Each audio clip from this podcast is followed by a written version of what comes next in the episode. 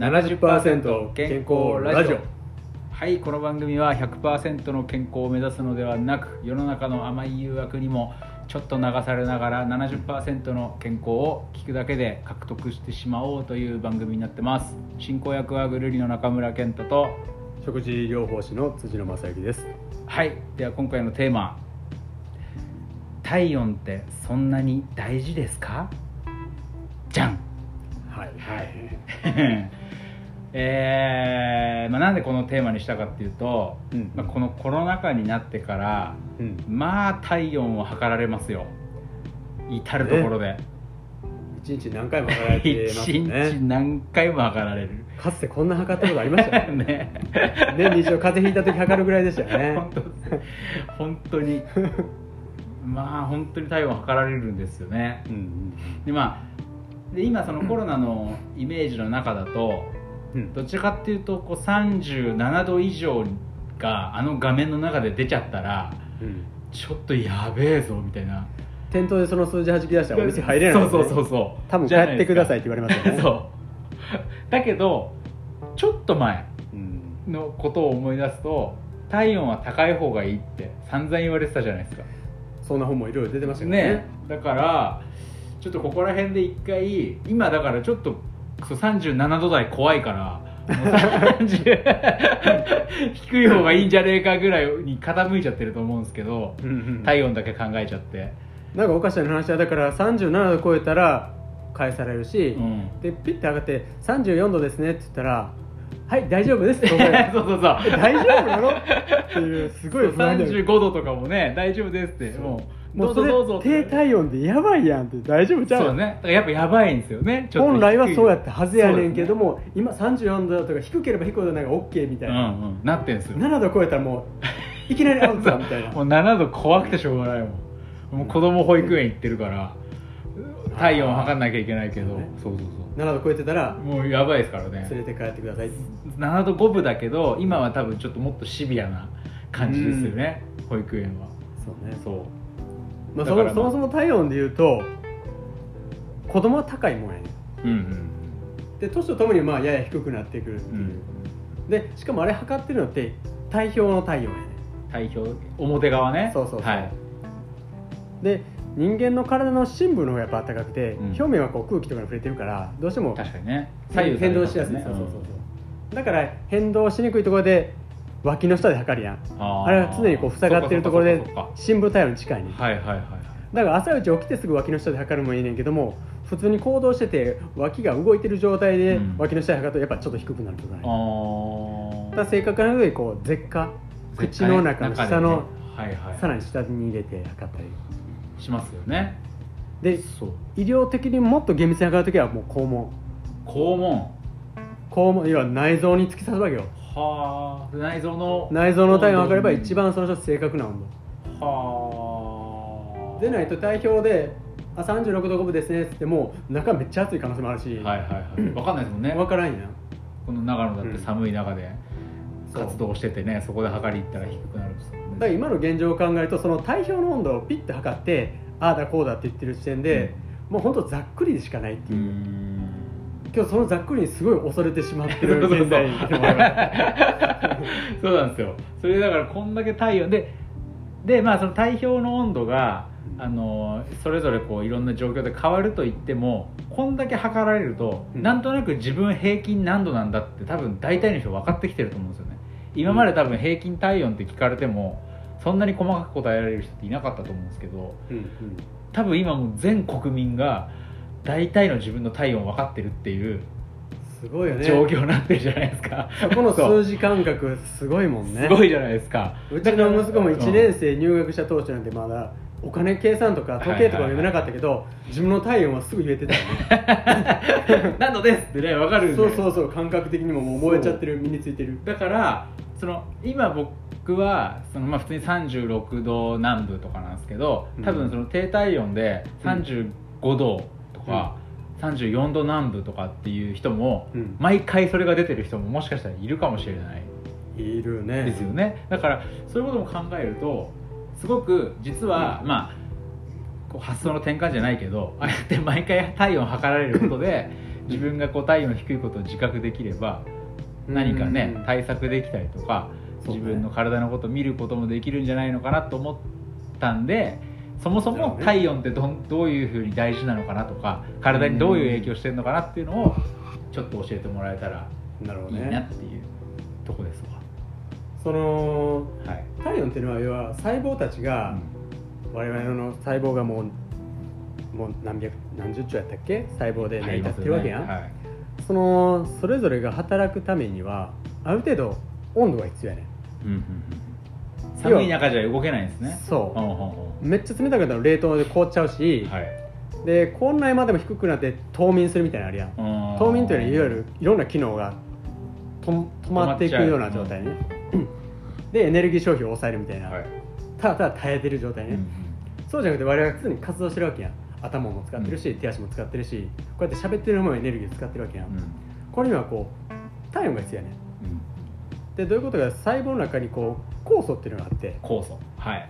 一つの細胞に1000から2000ぐらいの酵素があると言われててほう一つの細胞に。だから会社の中に1000人ぐらい社員がおると思ってはい。それは営業担当もいれば経理担当もあるようにいろんな仕事があるね。そう。細胞酵素も酵素のね。いろんな酵素がはい。うん。みんなが集まって力を合わせて細胞を動かしてると思って、はいはいはいはいでこの酵素たちが元気に動くのに適した温度ってあるねん。ほう。何度ぐらいだと思うえ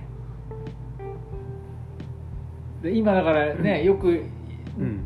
なんかへ何今平熱っていうかね平均でうん。まあいいねなんて言われるのは36度5分ぐらいがなんか安心感あるじゃないですか。低くもなく、高くもなくみたいなところがあるから、うん。そんなもんなんですか？そそんなもんやけども、うん。実はちょっと高めに設定されてんねほう。そんの40度ぐらいが一番元気に働くね酵素たちが。酵素たちが。ほう 要は36度5分でが体表の温度やとしたら、うん。深部は8度弱ぐらいあるわけよ。あ高いからね。ちょっと高いは一度ぐらい高いわけだな。でそれでもまだ 全力疾走ではないけども、うん。体温40度になる時たまにあるやん。熱が出風邪ひいた時とか。風邪ひいた時とか。はいはい今まさにコロナかもコロナじゃないか。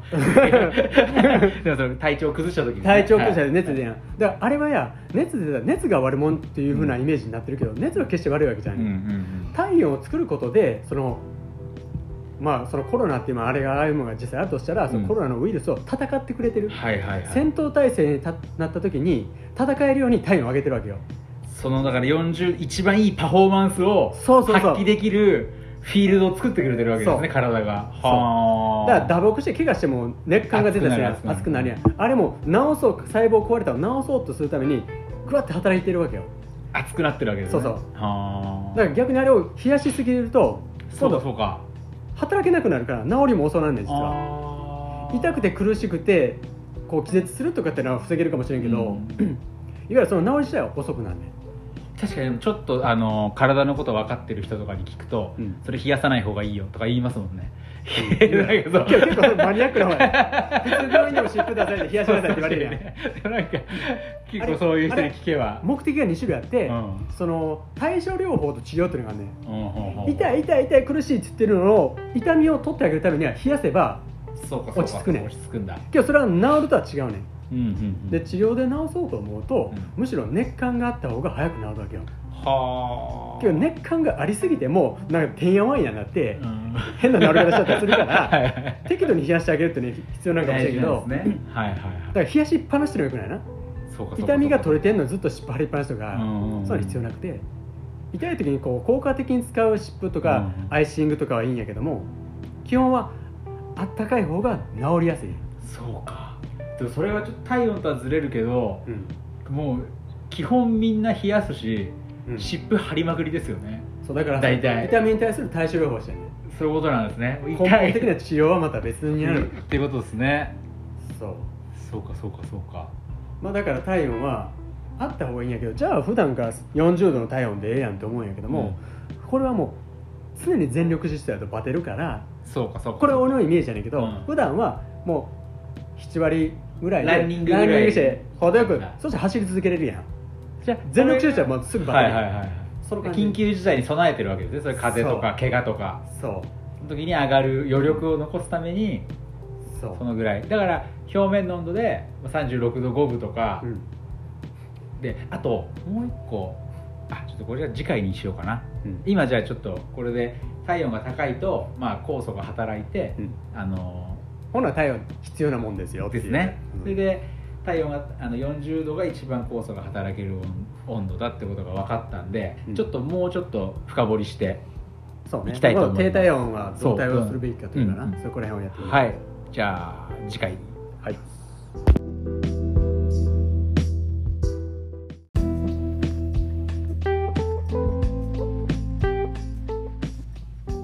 はい。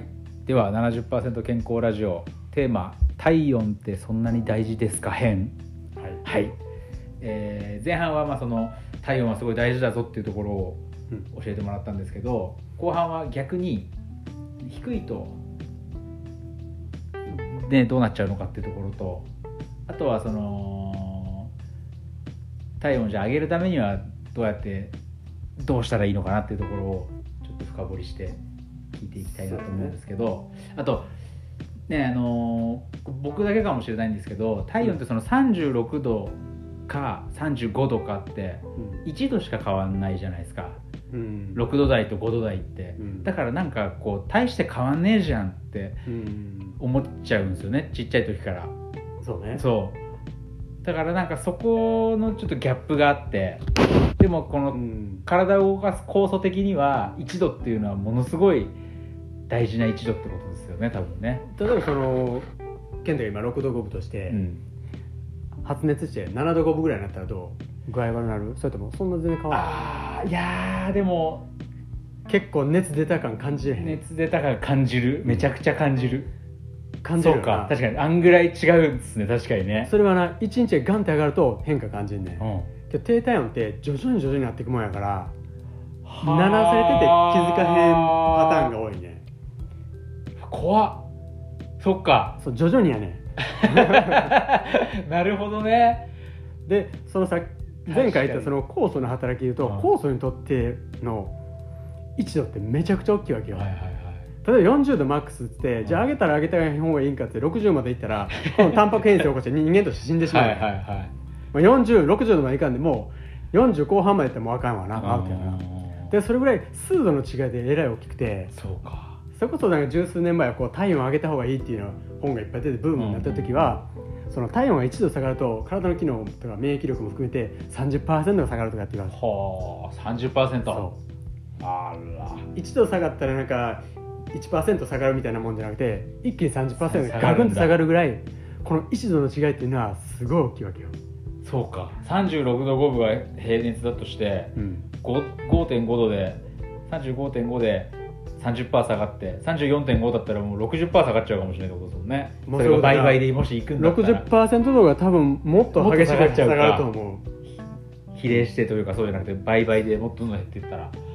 怖っ確かに今辻野さん言ったように、熱出る時って1日で出ますもんね。だからこううわーってなるけど確かにね温度下がるのって。7度5分でもすごい具合悪くなってうん。さらに上げて8度5分になったらもうクラクラするやん。クラクラする。動けない。動けない、うん、それいきなりやん？そうか。確かにね。じゃあいきなり俺が30これでね 4. 点何度とかになって1日でなったらものすごい変化があるのかもしれないですね。一日じゃ多分動けなくなるもう冬眠にやん。もうそうかあったあ朝起きてこられへんよなと思う。なるほどね、食べ物も消化できない。腸も動いてないわってなるわ。そうかけど緩やかになってなんとかだましだましやってる人が多くてうんこれ東洋医学的に見ると体温を作り出す大元っていうのがあってこれ気の働きの一つやね。体温作るっていうのがね、まはあ、気とは何ぞやってなるとまた前回の色をちょっと 探してもらいたいんやけども、気の働きの一つに大きいグコ作用があったりその一つに温駆作用ってのがあって温駆作用。体温を作り出すっていう働きがあるねん。はだから我々生きてる限り気っていうものは体が流れてて、そいつが体温を作り出してると、はいはいはい。で死人は冷たくなるやん。なる。死んだ瞬間気ってのはもうゼロになってんねん。うんうんうん。だから体温を作り出す原動力がいなくなってるから体温を作れない、はいはい。だからどんどん体温が冷えていって死んだら冷たくなる、はいはいはい逆に言うと生まれたての赤ちゃんとかはもうどんどん細胞が活性化していってるから気もめっちゃ巡ってて 体温も高いわけよ、はいはいはいはい。だ健太の息子もまあまあ高いやん、高いですでね7度で切られたら毎日アウトになるみたいな。それが本来の姿やね、はいはいで老人になってきて死ぬ間際になったらゼロに近づいていくのは当然やから老人で低いのは普通やねん。そっか。まあ気も減ってるというか少なくなってるし。そうそうそう。だから交通事故で死ぬとかがない限り徐々に減っていってゼロに近づいて死んでいくから,、うんうんうん。だそういう意味ではじゃあそういう意味では割と年齢が高い人が体温が低くなってるっていうのは、まあ、割と普通というか人間として生き物としてそう。いうもんだぞっていうことは。だから体の機能も低下してるやんすはいはいしてるしてる。30%してるやんって感じするやん。してるよ。そうか。じゃあここでじゃあ割と問題なのは若い例えば中学生高校生とかで多分結構体温低い、うん。朝起きれないだるい面倒くさい、えーみたいな子たちが結構いると思うんですけど、まあ、俺もそうだったんでそう。そそれは東医学的には気が巡ってない。ないもしくは気が足りないっていううわけよ。だから気を巡らしたり補ってあげるような治療をするわけやん。だそういうことか。から逆にそこをしっかりやれば体温を作り出せるようになるわけよ。うで気を巡らす方法をん。いかにして巡らすかを突き詰めてるのがいわゆる食用児の考え方やから、はいはいはいはい。そこをしっかり変えていきましょうっていうことだ。じゃあまあ今えー、16歳女子高生、はい。エリカちゃん。はい。平熱35度。もう朝だるい。はい。機嫌悪い。あかんわ動かれへんわ、はい、機嫌悪い女子。エリカちゃんどうすればいいですか？もしいたら。